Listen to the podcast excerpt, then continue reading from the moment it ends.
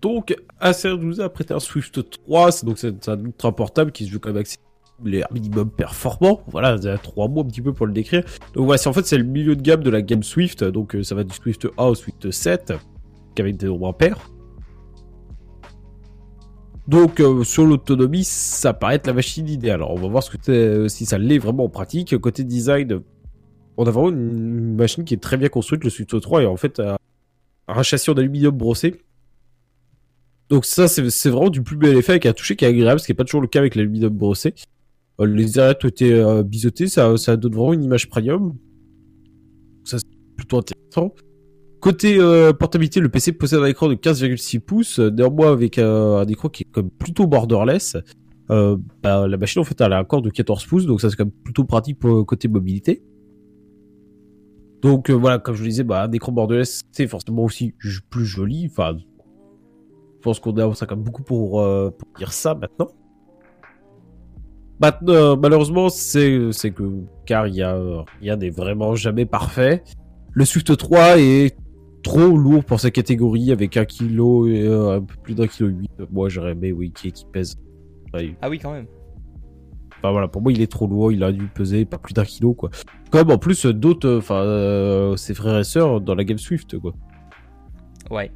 Le clavier rétroéclairant en blanc, pratique voilà pour une session basse lumière si vous connaissez, si, euh, si vous n'êtes pas dactylo. La course, euh, la course des touches est extrêmement courte, ça plaira pas à tout le monde, mais en soi c'est pas désagréable de, taper, sur ce clavier. Euh, pour le pavé numérique, euh, donc là aussi, c'est une fausse bonne idée. En fait, le, bah, ils ont mis un pavé numérique, mais pas un pavé numérique comme on le connaît, un pavé numérique sur d'autres touches, donc on peut les activer. admettons le U se transforme en 4. Pour moi, ça c'est une fausse bonne idée, c'est pas du tout pratique à l'usage. Non, c'est nul. Voilà, c'est une, une, fausse bonne idée. Le pavé le pavé euh, tactile est de taille correcte. Normalement, on a eu des petits problèmes de précision sur la surface qui a tendance à accrocher euh, le, doigt et du coup, ça saccade un petit peu sur les mouvements courts. Donc, peut-être que ça se corrigera une fois que le pavé sera un peu abîmé pour le coup. Mais bon, sait-on jamais. Hop, pardon, excusez-moi. Oui, je, suis un peu mal en mode. Ah, d'accord.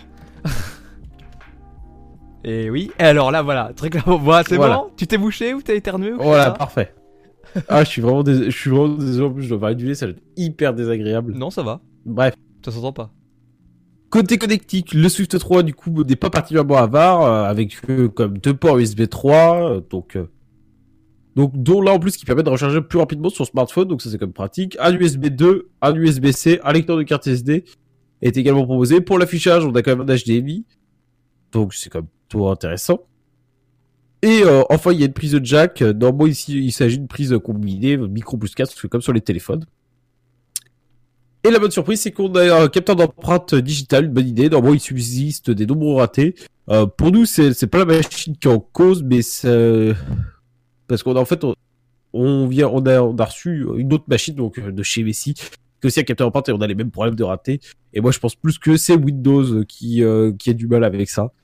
Euh, qui, a, qui, a, du mal à le gérer ou je sais pas. Mais je pense pas que ça soit matériel. Je pense plus que c'est un problème logiciel. Donc voilà. Côté écran alors là c'est un petit peu une déception parce qu'on du coup euh, on a un écran demi-teinte avec un joli design borderless une définition Full HD donc sur le papier c'est un bon point. Pour le visionnage de vidéo streaming par exemple. Néanmoins bah, l'écran il manque cruellement de luminosité. Alors voilà c'est impossible de s'en servir dehors. Et ajoute à cela qu'il y a aussi des problèmes de colorimétrie les rouges tournent, par exemple, pour orange. Là aussi. Euh... Et en plus, je pense que logiciellement, c'est possible de corriger ce genre d'erreur. Donc, c'est un petit peu dommage. Pense qu'il faut pas côté, euh, côté de l'écran. Côté audio, là aussi, c'est un petit peu en demi-teinte. Hein. Donc, bah, comme d'habitude, les haut-parleurs, c'est pas, euh, la qualité n'est pas forcément au rendez-vous.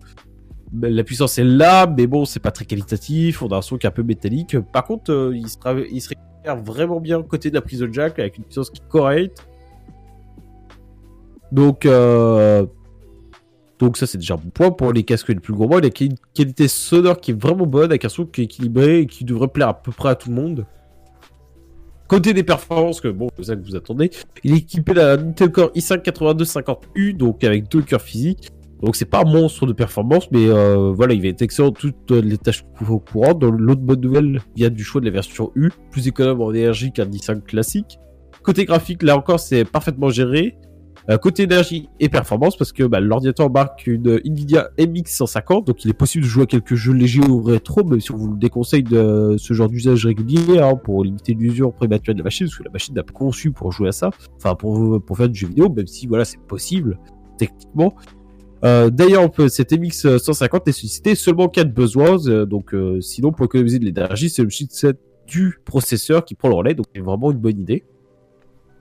Le côté des données, euh, le stockage des données est assuré par un disque classique 1 Tera, lui-même épaulé par un Intel Optane de 16 Go. Donc en fait le petit euh, disque Optane, en quelques mots, ça va servir de mémoire tampon pour euh, en fait une, exécution plus rapide. là aussi, il y a plus de détails sur iPlay.fr, hply.fr. Donc il compense un petit peu les lacunes du, disque qui tourne à 5400 tours par minute et les seuls 4 Go de RAM de la machine, donc c'est un peu dommage. Là aussi, on a arrivé 8 si on côté autonomie, euh, donc l'autonomie est vraiment très bonne avec une utilisation bureautique pendant plusieurs heures sans aucun problème. En plus, le chargeur secteur est vraiment compact et léger, donc voilà, vous pouvez l'emmener péter le dos. Voilà, le truc qui pèse pas 2 kg. Euh, c'est vraiment agréable. Donc, il fait une note moyenne de 7,1. Donc, euh, pour information, c'est un PC portable qui est proposé aux alentours des 600 euros. Donc voilà, c'est très correct. C'est une jolie machine qui est polyvalente, c'est parfait pour un usage bureautique. elle sera vous dépanner pour que tout le monde soit des tâches un peu plus lourdes. De plus la particularité, enfin de plus la batterie vraiment durante. Donc voilà, pour moi je veux c'est une machine idéale pour si vous êtes si vous êtes étudiant, si vous êtes une famille, euh, voilà, avec des besoins classiques, un lambda, c'est-à-dire aller sur euh, internet, euh, achat.